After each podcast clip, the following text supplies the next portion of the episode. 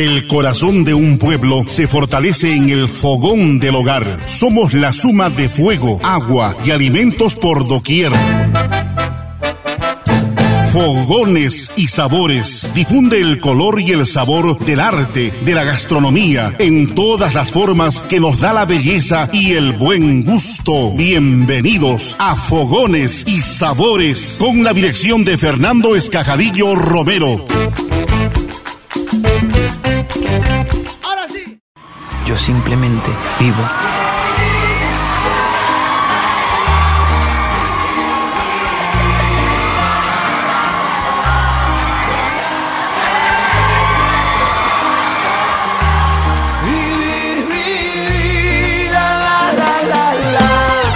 Hola, Fernando y Giancarlo de Fogones y Sabores. Les saluda Viviana Chayapa para desearles un feliz año nuevo y que el año que empecemos pues eh, se cumplan todos nuestros anhelos y también desearles éxitos en lo que ustedes hacen, eh, la difusión de la gastronomía. Un abrazo desde Ayacucho. Gracias. Hola Fernando y Giancarlo. Les saluda su amigo Edgardo Rojas, cocinero amazónico del restaurante Aguajal y Mishquina, para desearles los mejores éxitos en este próximo año que viene. Bendiciones, estimados amigos. Hola Fernando y Giancarlo de Fogones y Sabores. Los saluda Sonia Guardia Bahamonde desde Lima para desearles un feliz y venturoso año 2022, que llegue colmado de bendiciones, salud y muchos éxitos para el prestigioso programa que conducen. Un abrazo a la distancia.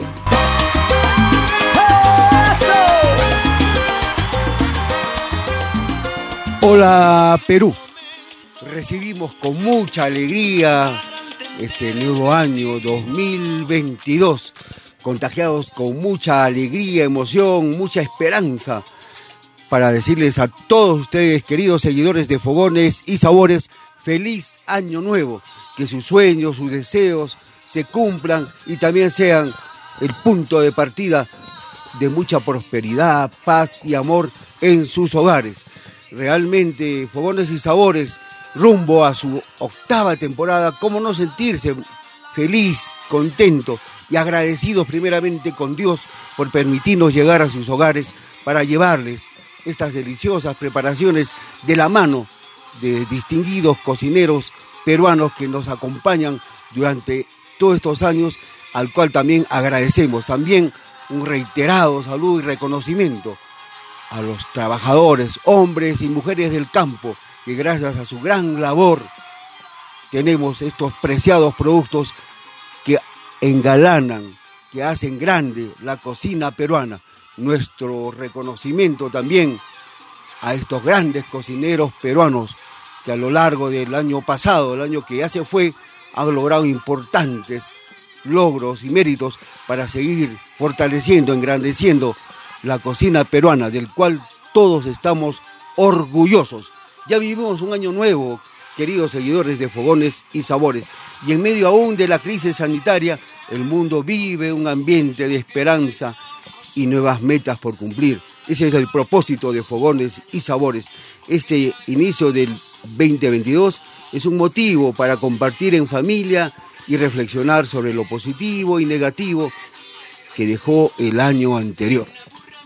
Para empezar siempre nuestro programa, tenemos que dar la bienvenida y el agradecimiento también a nuestro productor general, y comentarista gastronómico de Fogones y Sabores. Giancarlo, feliz año nuevo. Feliz año nuevo Fernando, feliz año nuevo también a todos nuestros seguidores y oyentes. Gracias por su compañía durante el 2021 y así iniciamos este primer programa del año. Y para seguir las celebraciones del año nuevo, desde Fogones y Sabores, hemos preparado una vez más una programación sabrosa y que invita a compartir nuevas recetas e historias que seguramente iremos contando a través del programa y durante todo este año que nos ayuden a soñar, a divertirnos y a disfrutar en familia. Por todo ello, queridos oyentes, Fernando, es momento de conocer nuestro menú. Iniciemos con una entrada exquisita, un potaje sencillo de elaborar para disfrutar en familia. Hoy, de la voz de José Vicente Guamaní, escuchemos la receta y preparación de los langostinos al ajo. Saludos mis estimados amigos Fernando y Giancarlo del programa Fogones y Sabores. Los saluda el Che José Vicente Guamaní de Lo Cocino Mi Estilo y hoy voy a presentarles una preparación eh, que es, bueno, quizás no tan tradicional por nosotros de comer unos langostinos al ajillo, pero en algunas partes del mundo el comer marisco para empezar un año nuevo simboliza fortuna, eh, buena suerte, ¿no? Que este año va, va a ser mucho mejor que el que, el que despedimos, ¿no? Y esta preparación que voy a, voy a contarles ahora es para cuatro personas. Es muy sencillo de, de prepararlo y sobre todo es muy sabroso. Para estos langostinos al ajillo vamos a utilizar 350 gramos de langostinos medianos, 20 gramos de ajo, 2 onzas de pisco Italia, 4 cucharadas de ají amarillo licuado, media onza de zumo de limón, media taza de caldo de pescado, chuño o harina para, para ligar, tiene que estar diluida en agua, perejil picado y 2 onzas de crema de leche. Para empezar con la preparación, primero tenemos que limpiar bien los langostinos lavándolo y quitándole la carcasa. Seguidamente vamos a condimentarlo con sal, con pimienta, si desea uno un poco de sazonador y dejarlo un momento en el frío. Seguidamente en una sartén con una onza de aceite vamos a colocar el ajo, la pasta de ají amarillo o el ají licuado y vamos a cocinar por unos minutos. Incorporamos inmediatamente los langostinos y le vamos a incorporar las dos generosas onzas de pisco. Y una vez que se haya volatilizado el alcohol para que no tenga un sabor un poco amargo, vamos a incorporarle el caldo de pescado, el zumo de limón y vamos a espesarlo con chuño o harina diluido con agua. Uno tiene que ir incorporando hasta que se vea que ya tomó la textura de una salsa. Seguidamente vamos a incorporarle perejil picado y crema de leche. Una vez que ya está con la crema de leche, simplemente toca servirlo. Yo, yo recomiendo acompañarlo con pan tostado o en su defecto con un delicioso pan francés o pan de molde. Una vez que ya tengamos eh, esta preparación, simplemente yo sugiero comerlo caliente y acompañarlo con un espumante o en su defecto con un pisco sour o alguna bebida hecha con pisco, eh, con pisco Italia. Bueno, eso es la preparación del día de hoy, esperando que les guste, que lo puedan preparar y conmigo será hasta otra oportunidad. Felicidades, feliz eh, eh, felices fiestas, feliz año nuevo y que este año que venga sea mucho mejor que el año que estamos despidiendo. Bendiciones para cada uno de ustedes.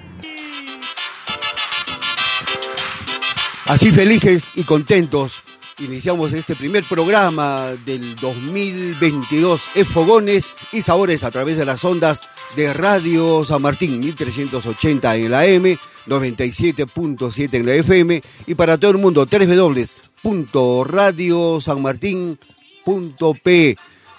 Realmente agradecemos a nuestro amigo, a este reconocido cocinero peruano José Vicente Guamaní por compartir el día de hoy esta deliciosa preparación de langostinos al ajo en fogones y sabores deliciosa preparación que hace uso de una especie acuícola importante como son los langostinos, muy apreciada en la gastronomía contemporánea, en una causa, en una tortilla, en un arroz, fritos, guisados o tal vez como relleno. De una y mil maneras se puede servir el famoso langostino, un crustáceo que fue adquiriendo diversas formas de disfrutarse. Y los langostinos, queridos oyentes, son uno de los entrantes estrella de todos los banquetes, caracterizados por su color grisáceo cuando están crudos, adquieren un tono rosado una vez cocidos. Una buena alternativa que nos ha propuesto nuestro amigo José Vicente Guamaní desde su espacio Lo Cocino a mi estilo, eh, también de utilizar este, los langostinos para preparar y hoy en esta fecha festiva, el primer día del año 2022, prepararnos estos langostinos al ajo. Bueno, hay pareceres que también a otros prefieren el camarón, pero no hay que olvidarse que ya está entrando en veda. En estos días ya nuestro preciado camarón también entra en veda. Así que a proteger esta especie de río y tenemos una gran alternativa que nos ha propuesto nuestro amigo los langostinos, Giancarlo. Es cierto, Fernando, y el Litopenaus banamei, que es el nombre científico de estos langostinos, es una especie acuícola, como comentábamos hace un momento, nativa del oriente del Océano Pacífico, que se distribuye desde México hasta el noreste del Perú, cumpliendo un rol importante en la actividad pesquera de la región durante gran parte del siglo XX. Importante este, este comentario, Giancarlo, y creo que aquí hay que destacar también que el cultivo del langostino eh, se concentra principalmente en Tumbes y Piura, en las regiones del norte. Además, la FAO registra los inicios de la acuicultura del langostino en los años 70, con los cultivos experimentales y las primeras experiencias comerciales en los años 90 con sistemas semi-intensivos. Ya prácticamente en todas las cocinas eh, del Perú se utiliza el langostino. Además no hay que olvidar que de acuerdo al Ministerio de Producción, el 81% del langostino proveniente de desembarque para el consumo humano es de tipo congelado y el restante es fresco. Así encontramos enteros congelados, colas de, langostino con caparazón y colas de langostino sin caparazón. Qué importante, cómo hemos también desarrollado, este, esta gran oportunidad y ahora nos constituimos como uno de los principales exportadores, ya que nosotros exportamos langostinos a Estados Unidos, Rusia, China, España, Corea del Sur y Vietnam. Los principales países exportadores de América Latina son Ecuador, Argentina, México y Venezuela. Es cierto, Fernando. Y esta especie representa actualmente alrededor de tres cuartas partes de la producción acuícola mundial, con un crecimiento exponencial en los últimos 20 años. Y su domesticación, como ya lo hemos comentado hace un momento, empezó desde los años 70 y la expansión al sudeste de, de Asia también ha tenido un gran éxito. Es fogones y sabores. La cocina nos une, nos integra, es orgullo de los peruanos. Además, esta especie, según la Organización de las Naciones Unidas para la Alimentación y la Agricultura, FAO, eh, es producida agregando también a la acuicultura y la captura. Y el langostino blanco, que comentábamos hace un momento, en los demás países se le conoce como white sprint. Los langostinos realmente son un producto muy, muy requerido en la actualidad. Son el segundo producto pesquero no tradicional de exportación del Perú detrás de la pota y el principal proveniente de la acuicultura de Tumbes y Piura. Qué importante estos datos, Giancarlo, que compartimos con todos nuestros seguidores de Fogones y Sabores a través de Radio San Martín. Además, José Vicente ha elegido evidentemente esta carne porque nos aporta proteínas y tiene poca grasa, aunque destaca por su contenido en ácidos grasos como el omega 3. Otros nutrientes también destacados son el yodo, el fósforo, el selenio, el calcio, el magnesio y el zinc, entre los minerales y las vitaminas B12 y B3. Definitivamente es una excelente fuente de selenio, ya que neutraliza los efectos nocivos de los radicales libres, que es la principal causa del cáncer y otras enfermedades degenerativas. Los langostinos tienen poca grasa y proteínas de bajas calorías.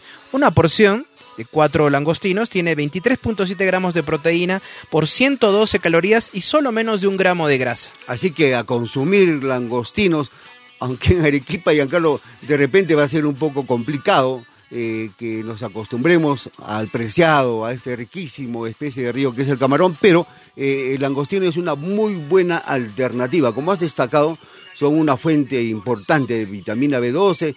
Esta vitamina es importante para el funcionamiento apropiado del cerebro y esencialmente para la formación y maduración de las células sanguíneas son también una buena fuente de ácidos grasos como la omega 3 que has destacado y reducen el riesgo de problemas cardiovasculares, disminuyen el colesterol en la sangre. Estos ácidos grasos como el omega 3 también suelen aliviar los síntomas del síndrome premenstrual. Evitan los coágulos de sangre, previenen el desarrollo de la artritis, disminuyen el crecimiento de tumores cancerosos y ayudan a prevenir el Alzheimer queridos amigos y seguidores de Fogones y Sabores. Queridos oyentes, y como contraparte a los beneficios o los aportes nutricionales que tienen los lagostinos, también vamos a encontrar los beneficios nutricionales del ajo. Y es que el ajo goza de una reconocida fama como alimento saludable, siendo una excelente alternativa natural al uso de los fármacos, gracias también a la presencia de un componente importante, como es la alinina es un eh, eh, sulfoxido que se encuentra naturalmente en el ajo fresco. Y es esta sustancia que en, que en realidad no huele, sino que en contacto con el oxígeno del aire se convierte en la lisina, responsable de ese característico y penetrante olor que tiene este ajo. Giancarlo y seguidores y amigos de Fogones y Sabores, eh, el ajo es un ingrediente principal, vital de la cocina peruana. ¿Dónde no está presente este ingrediente, Giancarlo, está en todos, especialmente en tu arroz grañado, en tus guisos y en esta oportunidad que nuestro amigo José Vicente Guamaní nos ha compartido la preparación de estos langostinos al ajo. Y realmente es importante saber también los beneficios nutricionales que tiene el ajo. Es cierto, Fernando, es un antiséptico, antibiótico, antimicótico. También es un excelente depurativo, ya, ya, que ayuda a eliminar las toxinas del organismo, mejora la circulación de la sangre, baja la fiebre, reduce también el nivel de grasa en la sangre, refuerza las defensas del organismo, normaliza los niveles también de tensión arterial y es útil también para el tratamiento de infecciones estomacales. Pero para los que estamos gorditos, reduce el nivel de grasas en la sangre, queridos seguidores de Fogones y Sabores, disminuye los niveles del colesterol malo ese colesterol que a veces nos complica la vida y protege el corazón y las arterias. También refuerza las defensas del organismo, normaliza los niveles elevados de, la tensión arterial, por lo que debe estar presente en la dieta de los hipertensos. Es cierto, Fernando, y es un buen expectorante, es un antioxidante también importante y también posee efectos anticancerígenos y finalmente, por su poder virucida o viricida, es un eficaz antiverrugas. Interesante, interesante todas estas bondades que tiene este preciado ingrediente de la cocina peruana que es el ajo y especialmente en la cocina arequipeña siempre está presente el ajo para los diferentes aderezos, guisos y diferentes preparaciones de la cocina peruana. Agradecemos así a José Vicente Guamaní que nos ha traído este riquísimo, estos riquísimos langostinos al ajo. Giancarlo, hay que agradecer y hay que ser siempre reconocidos. Muchas de las personas, eh, el día de ayer, pues este, también previos a recibir el Año Nuevo, todas estas cábalas, estas tradiciones que son parte festiva de esta fecha, ¿no?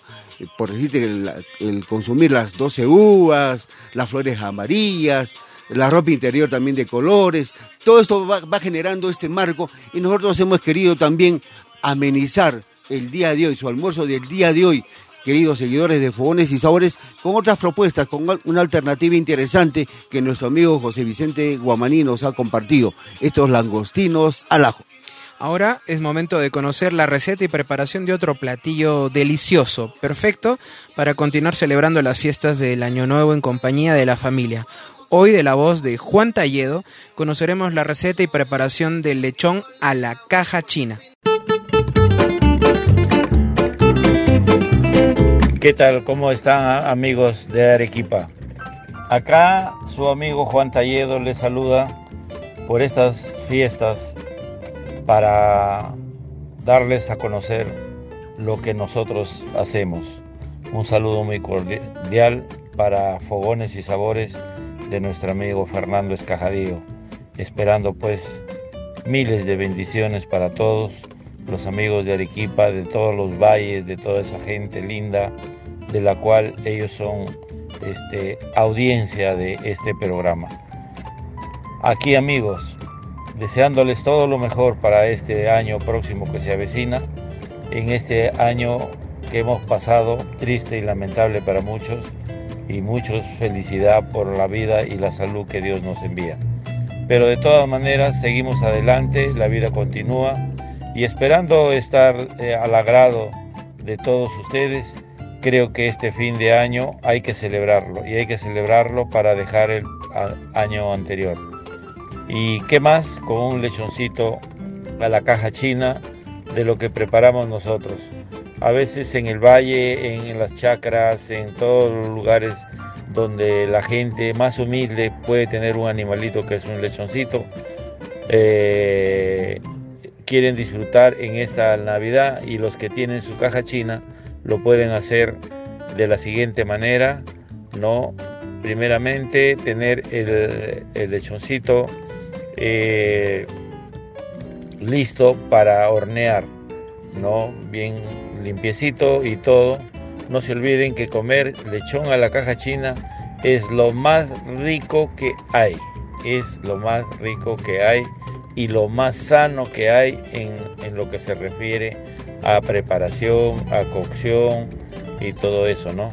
Porque la caja china tiene la particularidad de asar como en un horno y en la cual no se contamina, no tiene contaminación del ambiente, nada, simplemente es un horno, es la carne más sana que puede haber, al igual que las propiedades que tiene el chanchito, ¿no? El chanchito es una carne que tiene eh, toda la carne separada, separada de la grasa. No siempre está entreverada con grasa como las otras carnes del, como digamos el cordero o como eh, la carne de res, ¿no? que viene marmoleada. Pero el lechón tiene su carne por capas y por eso podemos aprovechar para la gente que no puede comer mucha grasa y tienen carne magra, como es el lomo fino. ¿no? Bueno, aparte de esta descripción, podemos decirle que para empezar tenemos que salar el chanchito. Hay que salarlo de un día para otro si lo desean, o si no, de unas 5 horas antes. Eh, ¿Por qué? para que la sal penetre un poco a la carne. Eh, hacerlo por ambos lados, eh, echarle sal y si algunos desean limón o el condimento. Yo prefiero que no le echen mucho condimento de ninguna naturaleza, por la sencilla razón que esas, eh, como el calor viene de arriba y es como un grill que funciona la caja china, entonces eso se les va a quemar y va a, a salir este negro la cual que no va a ser imposible de comerlo. Pero si no le echan demasiado condimento, entonces eso, la carne va a salir, ustedes van a comer el chanchito. Es lo que ustedes buscan es comer ese crocante, ese sabor de, de propia de lechón, que es una carne muy agradable. Entonces, prefiero que lo, que lo hagan de esa manera, ¿no? Tratar de echar lo más mínimo de aderezo pero sí pueden echarle la sal que les digo y eso lo va a cocinar y la misma grasa que tiene el lechón, eso es lo que le va a dar el, aroma, el sabor al lechoncito. Espero pues amigos que todos ustedes estén atentos para hacer este preparado. Bueno, ahora una vez que ya está eh, o sea, salado el chanchito para ponerle al horno, más o menos un lechón de 10 kilos habrá que echarle a un aproximado de 250 gramos de sal en todo el cuerpo del, lechón. Ahí les va. Luego ponerlo en la caja china con las costillas hacia arriba, hacia arriba las costillas. Una vez que lo tienen ustedes en su caja china, porque supongo que tendrá una caja china con, con dos rejillas, otras tendrán con... porque hay diferentes tipos, ¿no? Porque las que yo preparo tienen dos rejillas y ahí lo pongo ah, como una especie de sándwich en ambas rejillas para poderle dar la vuelta entero, ¿no? Ah, entonces, yo lo que quiero es que ustedes, este, del modelo que tengan su caja china, lo podamos hacer así. Ahora, una vez que lo tienen así, lo, ponen con las costillas hacia arriba. Eh, lo, lo que tienen que hacer es ponerlo por unas dos horas y media en la caja china a una temperatura más o menos de 90 más o menos a, dos, horas y media. Una vez que lo tienen esas dos horas y media, eh, luego abrirlo y ver que ya está cocinado completamente, darle la vuelta y esperar el tostado. El tostado se realiza en una hora con el carbón un poquito más fuerte y si no está en una hora, dele unos 5 o 10 minutos más hasta que la, carne, eh, la piel se, con, se haga crocante. Eso termina la preparación y después disfrutarlo. Espero que pasen una feliz, feliz año nuevo, eh, que hayan pasado una feliz Navidad. Les deseo todo, de todo corazón a los amigos arequipeños, a todos la audiencia de mi amigo Fernando Escasadío y esperando pues que el año próximo se llenen de mil bendiciones. Un abrazo y saludos para todos. Gracias. Les saluda Juan Taller.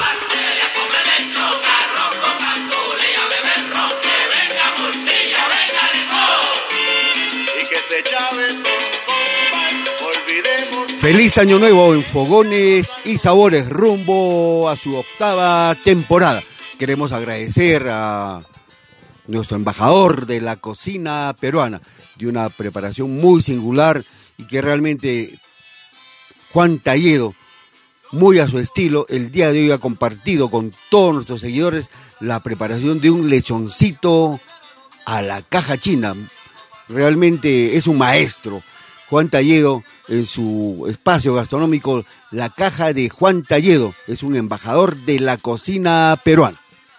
Cierto, Fernando. Y un dato importante que hay que destacar es uno que se encuentra referenciado en la cocina en el reinato del Perú de Rosario Olivas, que comenta que los cerdos junto a los caballos y las gallinas fueron de los animales que primero llegaron justamente a la América española y especialmente al Perú. Y esta fue la primera carne de Castilla que se vendió también en las carnicerías limeñas y en general dentro de todo el país. Esta preparación que nos ha compartido nuestro amigo Juan Talledo es tan deliciosa y sobre todo que es una preparación que integra para esta fecha tan especial, para este primer día del año nuevo, poderla preparar en sus hogares, porque ya muchas familias ya cuentan con una cajita china y tranquilamente, siguiendo los pasos que ha detallado nuestro amigo Juan, puedan ustedes prepararse este delicioso platillo. También otro dato importante eh, que debemos destacar sobre la carne de cerdo es del padre, el cronista Bernabé Cobo, que narra en sus crónicas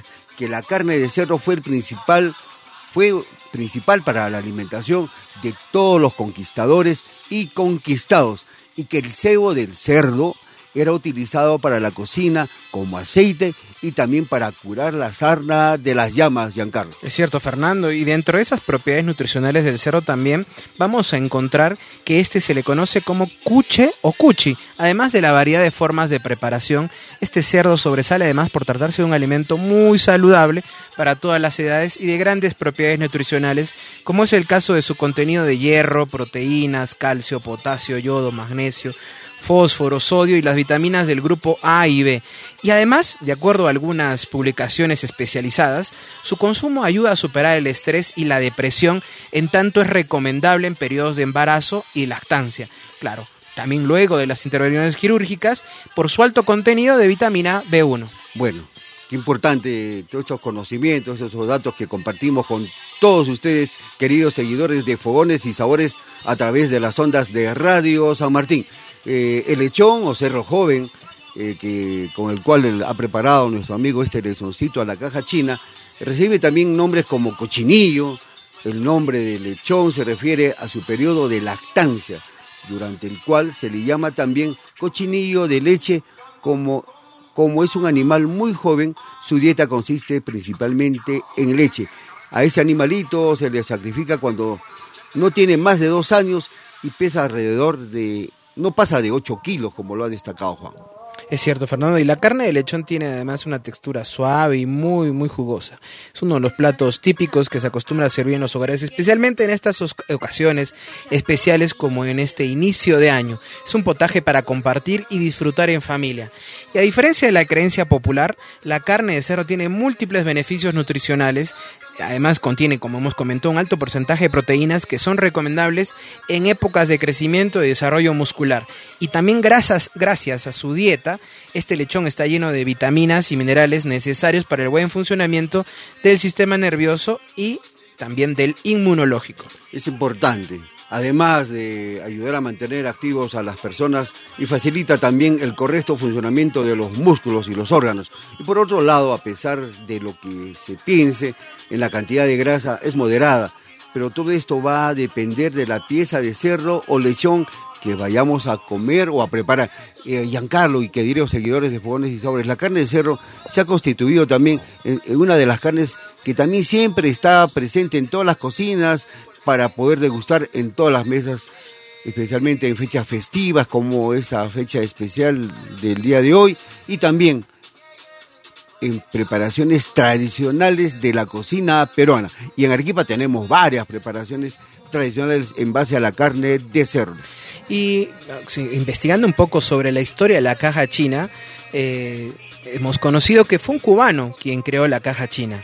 Pero no lo inventó en Cuba, sino en Miami, donde es tradición asar durante horas algunas carnes sobre una caja de madera y láminas de metal llenas de brasas. Y el olor de la carne sale de esos patios traseros e inunda la cuadra entera, anunciando definitivamente que habrá un festín. Su creador fue Roberto Guerra y el invento debe su nombre porque en 1955 vio una caja similar utilizada por una familia en el barrio china de La Habana, aunque no fue hasta los años 30 después que tuvo la idea de crear la propia suya.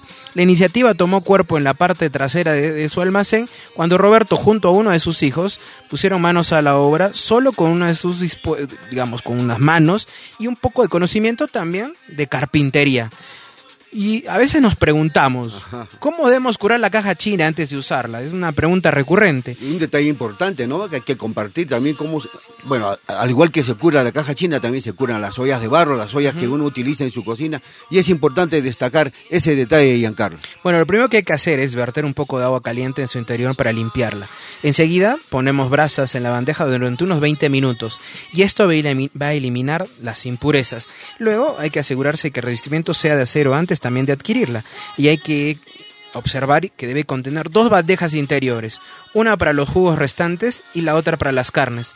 Una vez instalada, recién podremos encenderla. Es fogones y sabores, la cocina nos une, nos integra, es orgullo de todos los peruanos. Feliz año nuevo siempre y que siempre se cumplan sus sueños como lo ha destacado Giancarlo, eh, la, la, forma correcta de la curación de la, curación de la caja china también eh, hay que tener un detalle importante. Eh, es la, el, preparar, ¿no? El, momento de, de, hacer, de construir una torre de carbón en la madeja superior, cuando las brasas estén bastante blancas, recién esparcimos de forma homogénea por encima a manera de extensión de la caja china también debe, se puede poner una parrilla. Como lo ha destacado Juan, es importante tener dos, poner las parrillas y cocinar otras carnes. Pero en este caso es el lechoncito. Recordemos que la propiedad de la caja china es hacer una transmisión inversa del calor del fuego para poder cocinar nuestra carne y todo lo que queramos dentro de ella. Aquí lo que sucede, Fernando, es que adicionalmente a lo que ya se viene cocinando, en el caso del cerdo, se puede hacer una extensión de, digamos, del calor, eh, agregando una parrilla por encima de la caja china para que otras carnes se puedan ir cocinando al mismo tiempo si queremos ir avanzando o probablemente haciendo un piqueo de otro, de otro tipo de carnes. ¿no? Entonces, como, como sabemos, esta transmisión inversa del calor desciende también hacia abajo como hacia arriba. Entonces, ambas eh, las carnes que podemos ir poniendo se van a ir cocinando, claro, evidentemente también a una temperatura distinta, pero eh, es también importante pero al saber estilo, esperar. Al, estilo que lo prepara Juan Talledo, eh, mayormente utiliza él la, preparación tradicional, que es importante destacarlo, y tú lo has comentado, ¿no? Esta extensión también, en muchos hogares también lo utilizan, pero creo que en esta oportunidad este lechoncito al horno va mucho mejor como lo ha sugerido nuestro amigo Juan Talledo. Es cierto, Fernando, y como nos ha sugerido Juan, debemos tener un lechón limpio y listo para hornear al menos de 6 kilos. Debemos salar el lechón al menos 5 horas antes de, ambos lados con al menos 250 gramos de sal y si queremos podemos añadirle limón también para que pueda dorar mucho mejor la piel o la lonja y se debe colocar las costillas, importante, hacia arriba y la cocción es de al menos 2 horas y 30 minutos a una temperatura de 90 grados. Luego debe darse la vuelta y esperar el tostado de la piel de la lonja al menos una hora más no olvidemos también cargar más carbón a la bandeja dependiendo del, fuego y cómo vayamos cocinando nuestro rico lechón a la caja china. Este rico lechón también lo podemos acompañar, ¿no? Con varias guarniciones, papas ancochadas, papas doradas, ensaladas de, tomate y lechuga. Y yo pienso que la propuesta que el día de hoy nos ha compartido nuestro amigo Juan Talledo para animarse a preparar de este lechón a la caja china en este año nuevo. Hola Fernandito y Giancarlos, los saluda su amiga Elena Santos Izquierdo desde Lima. Espero que ustedes hayan tenido unas lindas fiestas, les deseo los mejores éxitos en este nuevo año que se avecina 2022, que su programa continúe como siempre, fogones y sabores, difundiendo nuestra gastronomía nacional. A través de ustedes quiero hacer llegar mi saludo cordial a todos mis hermanos arequipeños, a esa tierra que quiero tanto, que le he designado en mi tierra adoptiva. Les mando un abrazo, mis mejores deseos para este nuevo año. Un abrazo a la distancia y mis mejores deseos para todos. Su amiga de siempre, Elena Santos. Hola Fernando. Hola Giancarlo, del programa Fogones y Sabores, el programa radial que le pone sabor y amor en todas las sobremesas de nuestra querida equipa. Nos saluda, saluda su amigo Ventura Arce, de la centenaria picantería La Palomino de Yanaguara y desearles un feliz año nuevo y muchos éxitos en su labor radial. Y sigan adelante que Arequipa os agradecerá. Un fuerte abrazo. Hola Fernando y Giancarlo, les de Fogones y Sabores les saluda de cada Asociación Picanteras del Cusco. Es un grato saludarles. Yo me llamo Rosneli Meléndez de la Asociación Picanteras del Cusco. Mi picantera se llama La Chomba, La Chomba de Cusco y les saluda con un fuerte abrazo. Que lo estén pasando súper bien estas fiestas de Navidad y Año Nuevo. Que les vaya bien en vuestro logro, en vuestra salud y en todo y en todo el programa que ustedes siempre paran llevando de fogones y sabores, ¿no? Es un gusto de saludarles. Gracias. Hola, Fernando y Giancarlo, mis amigos de Fogones y Sabores. Los saluda José del Castillo, cocinero de los restaurantes La Reta y Solina acá en Lima, para desearles un excelente fin de año y un próspero, sabroso y generoso 2022 que este nuevo año venga repleto de mucho trabajo y salud para todos. Un fuerte abrazo y el mejor de los éxitos. Hola Fernando y Giancarlo de Fogones y Sabores. Su amiga Ernestina Susana Reyes Bayumbrosio los saluda deseándole feliz año nuevo lleno de salud y bendiciones para ustedes y para todos los radio oyentes. Besos. Chao, chao. Empieza a soñar a reír. Hola Fernando y Giancarlos de Fogones y Sabores. Mamá Berta desde Lima les manda un cariñoso saludo por el año nuevo. Espero que este año que empezamos sea un año de mucho amor, éxito y sobre todo mucha salud, felicidad en tu hogar y trabajo para seguir luchando. Un abrazo para todos. Feliz año nuevo. Hola Fernando y Giancarlo de Fogones y Sabores. Los saluda Carlos Badoino de la ciudad de Moquegua. Bueno, soy bartender y catador de pisco y promotor de la cultura pisquera aquí en mi región Moquegua, ¿no? Bueno, les mando un saludo, Y deseándoles un feliz año nuevo, próspero este 2022, ¿no? Que siga creciendo el programa y sobre todo, ¿no? Eh, promocionando lo que es nuestra cultura gastronómica en nuestras regiones. Les mando un gran abrazo desde la Tierra del Sol y del Pisco de la linda ciudad de Moquegua. Hola amigo Fernando y Giancarlo de Fogones y Sabores. Les saluda Angélica Chinén para desearles de todo corazón un año 2022 maravilloso, de mucha paz en sus hogares, que se cumplan muchos de sus deseos. También les digo que despedir este año 2021, a pesar de muchas adversidades, despidámoslos con mucho amor. A todos mis amigos de Arequipa les envío un fuerte abrazo de todo corazón y que el año 2022 sea un año que, que haya mucha paz en sus hogares. Feliz año 2022.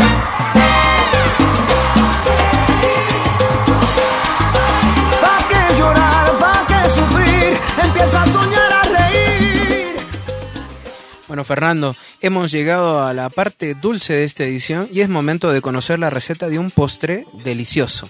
De la voz de Rita Espinal conoceremos la receta y preparación de un cheesecake de maracuyá.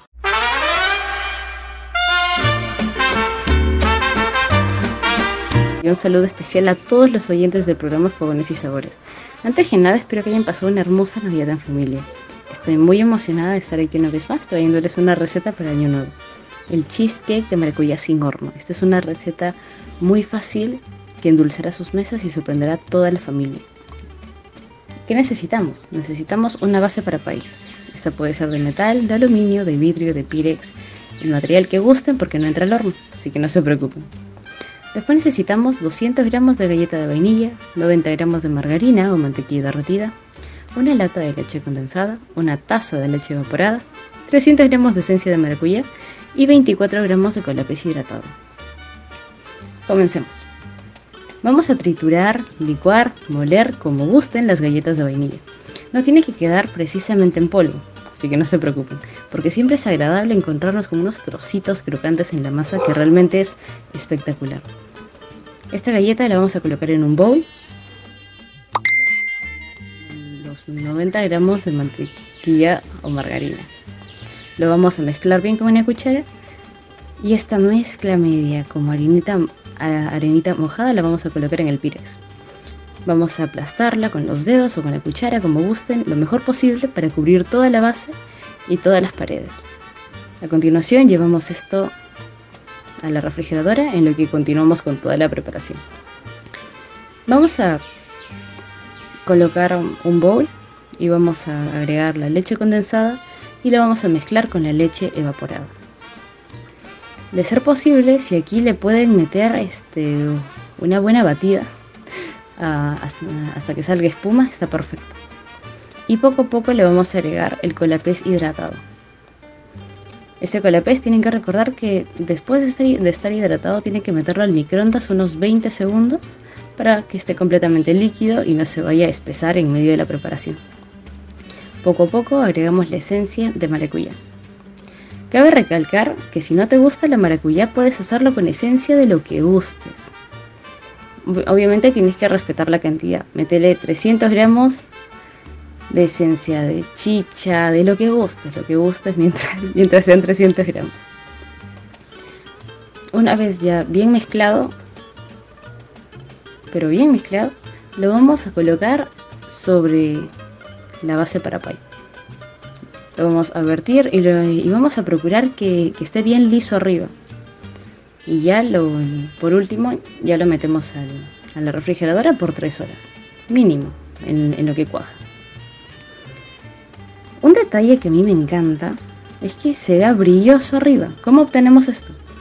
Necesitarán unos 10 gramos de esencia, pero si puede tener pepitas enteras mejor y le vamos a agregar dos cucharadas de azúcar blanca. Esto lo vamos a llevar al fuego. Puede ser en una sartén, en una ollita, no se preocupen, no es mucha cantidad. Lo vamos a agarrar y lo vamos a mezclar hasta que llegue a ebullición.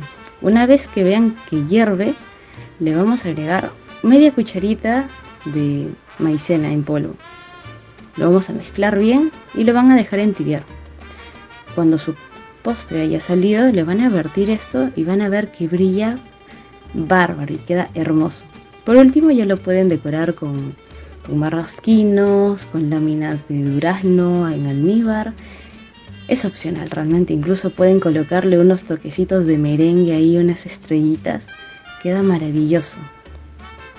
Espero que les haya gustado esta receta. Como saben, es muy fácil, muy sencilla. No necesita horno, así que se hace al toque.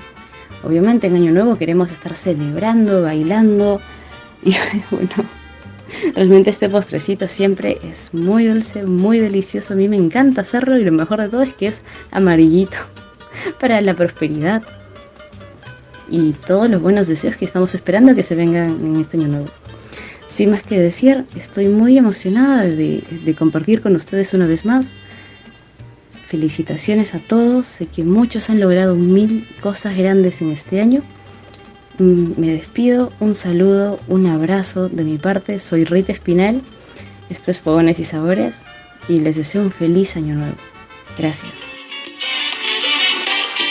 Yo no olvido el año viejo porque me dejaron cosas muy buenas. Yo no olvido el año viejo. En Fogones y Sabores en su programa especial por Año Nuevo. Agradecemos a nuestra amiga Rita Espinal Remigio, una reconocida pastelera de corazón, desde su espacio Pastelería Darío, por compartir con todos nosotros el día de hoy cheesecake de maracuyá para que lo puedan preparar en su hogar. Y detrás de este cheesecake hay una historia que nos remonta al siglo V antes de Cristo.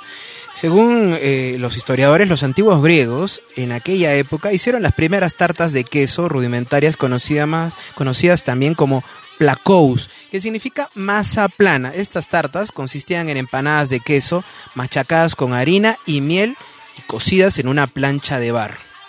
Algunos otros historiadores, queridos oyentes, consideraron que este postre se dio a conocer por primera vez en la antigua Grecia durante la celebración de los Juegos Olímpicos del año 776 a.C. Sin embargo, las primeras recetas de esta preparación dulce se popularizaron en el libro de Marco Pocio Catón, Catón el Viejo, de Agricultura, el cual ganó fama durante los primeros Juegos Olímpicos griegos, cuando los deportistas lo adoptaron como un alimento por su alto contenido proteico. Es Fogones y Sabores en su programa especial por Año Nuevo. La cocina nos une, nos integra, es orgullo de todos los peruanos. También, Giancarlo, hay que agradecer eh, los diferentes saludos que nos han hecho llegar nuestros diferentes amigos y cocineros, embajadores de la cocina peruana. Es importante destacar el saludo de Angélica Chinén, de Sonia Guardia Bahamonde y de Elena Santos Izquierdo.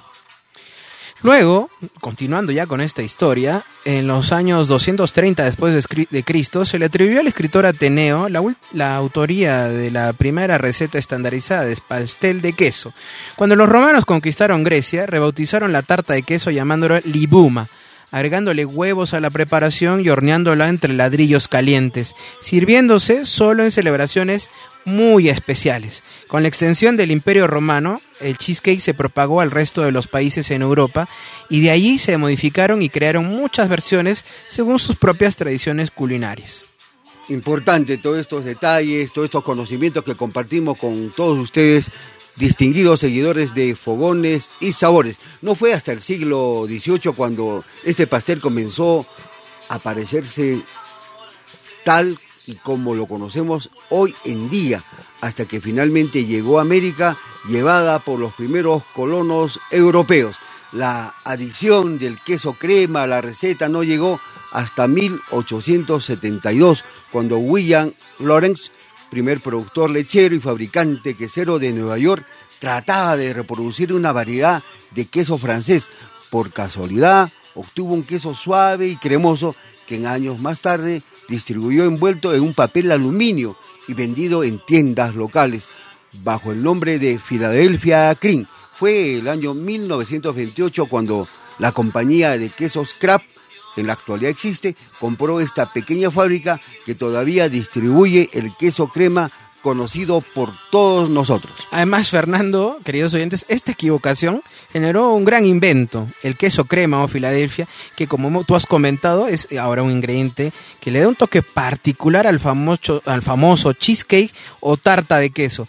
Y fue en Estados Unidos donde se inició esta costumbre de celebrar cada 30 de julio su conmemoración. Y el cheesecake es desde principios del siglo XX un icono dulce para los neoyorquinos. Cada cafetería se precia tener una versión propia de este pastel. Agradecemos a nuestra amiga siempre, esta reconocida chef pastelera de corazón, Rita Espinal, por recordarnos la preparación de este cheesecake de maracuyá y que es motivo de también este, compartir estos conocimientos, Giancarlo.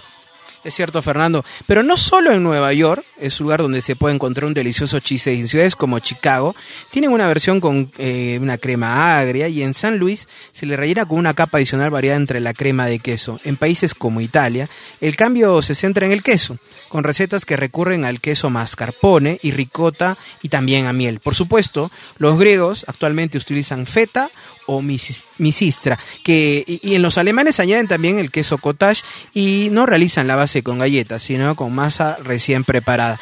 Además, ya para terminar esta parte, Polonia tiene su propia versión conocida como Cernik y Japón recurre a ingredientes diferentes donde combinan claras de huevo de almidón, de maíz. Incluso existen por el mundo versiones con quesos azules, chiles picantes, marisco, tofu, entre otros ingredientes. Interesante. Queremos también agradecer a nuestra amiga Viviana Chayapa, reconocida cocinera yacuchana, por sus saludos. Muchas gracias. A Rosemary Meléndez desde la Asociación Gastronómica del Cusco. Ella también nos hace llegar los saludos para compartirlo con todos ustedes, queridos seguidores de fogones y sabores. Fernando, y no hay que olvidarnos del otro elemento importante de esta receta que nos ha traído Rita, que es la maracuyá, que es una fruta muy preciada para ser parte de una variedad importante de platillos dulces y salados, así como de refrescos y néctares. Su color llamativo y su agridulce sabor hacen de ella una de las frutas favoritas y de ella se suele utilizar su pulpa y sus semillas. La maracuyá es conocida también como la fruta de la pasión es una planta denominada trepadora perteneciente a la familia Pasiflora, nativa de Centroamérica y Sudamérica. Específicamente es considerada propia de las zonas tropicales y amazónicas de Brasil, Perú, Paraguay, Colombia y también del norte de Argentina. Es importante también que este fruto tiene un color amarillo o púrpura. También se conoce con distintos nombres en otras regiones del mundo y países americanos como por ejemplo en Venezuela se le conoce como parchita, en Puerto Rico como parcha, en la República Dominicana como chinola. Es cierto, Fernando, y la adopción del nombre de fruta de la pasión se remonta a los españoles colonizadores y su llegada a América. Esta denominación se debe a la flor de la maracuyá, la cual se le nombró pasionaria fueron los españoles quienes le dieron el nombre por el que hoy en día se le conoce a esta maracuyá en muchos países. Ellos observaron características en la flor que relacionaron con la pasión de Jesucristo, por lo que esa comparación de los elementos presentes en ella fue asociada con la crucifixión, llevándolos a otorgarle este nombre a la planta. Si detallamos la planta de la maracuyá, podemos ver y entender la lógica que los condujo a esta relación, eh, ya que cuenta con una forma pentarraidal y de forma de corazón también.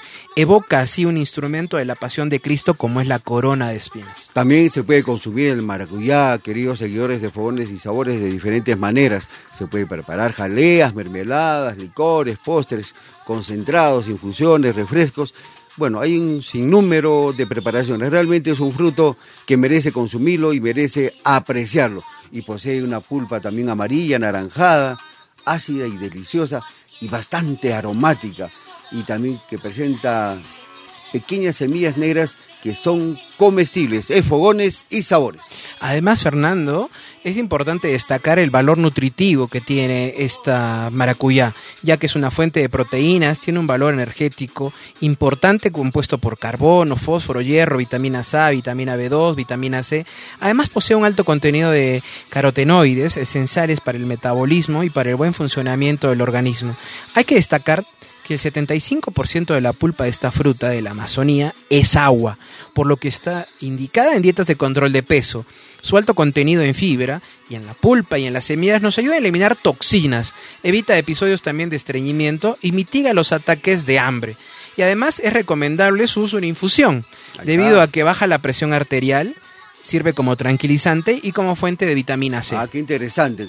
Como vemos, el maracuyá o fruta de la pasión es rica en vitaminas y minerales. Sin embargo, conviene ser cauto con su ingesta, porque un exceso puede generar reacciones alérgicas. La fruta se debe consumir madura cuando ya se han eliminado los ciágonos o alcaloides tóxicos para el organismo. Además, quienes tengan alergia al polen deberían evitar su ingesta, de lo contrario pueden notar un cierto hormigueo en la boca o una leve erupción en la piel. Es cierto, Fernando. Y además, dentro de las investigaciones sobre la maracuyá, un poco más de tres años han llevado también en las investigaciones peruanas del Instituto Nacional de Innovación Agraria, INIA, en producir la primera variedad de maracuyá criolla con alta calidad genética, elevado dulzor y concentración de nutrientes en su pulpa y en la cáscara, así como mayor también rendimiento para mejorar su valor de exportación. Nuestro reiterado agradecimiento a nuestra amiga Rita Espinal por compartir con todos ustedes la preparación de este cheesecake de maracuyá. También queremos agradecer a los que nos están haciendo llegar los saludos por Año Nuevo, a nuestra amiga Tina Reyes Bayumbrosio, a María Jesús Gamero, Mamá Berta. Importante estos saludos que nos reconfortan y nos hacen para nos motiva para seguir adelante. A nuestro representante de la cocina amazónica, a Edgardo Rojas, a Carlos Badoino desde la región Moquegua, Aventurarse y al embajador de la cocina peruana, a José del Castillo. Muchas gracias a todos ellos por eh, sus saludos y sus deseos para este nuevo año. Hemos llegado al final de esta edición y es momento de agradecer a nuestros invitados que hoy nos han deleitado con riquísimas preparaciones. Bueno, un reiterado saludo y agradecimiento y desearles un feliz año a nuestro amigo José Vicente Guamaní por compartir con todos ustedes el langostino al ajo, a nuestro amigo Juan Talledo, este embajador de la cocina peruana, por preparar y compartir la preparación del lechón a la caja china y a nuestra amiga Che Pastelera Rita Espinar Remigio por compartir el cheesecake de maracuyá para coronar la mesa de Año Nuevo. Desde Fogones y Sabores, nuevamente queremos agradecer a todos nuestros seguidores y oyentes por compartir con nosotros esta edición especial de inicio de Año Nuevo. La cocina siempre será un motivo para hacer más felices a las personas en el mundo entero. Gracias a todos por su compañía y preferencia. Esperamos hayan disfrutado de cada una de nuestras recetas. Nuestro abrazo y deseos de bienestar y prosperidad para este año nuevo 2022. Feliz año nuevo, bendiciones a todos. Nos encontramos en otra edición con nuevas recetas e historias. Hemos presentado Fogones y Sabores, un viaje imaginario por el buen gusto hecho con aromas y sabores. Aquí hemos compartido el arte del buen comer y la delicia de vivir con una buena sazón.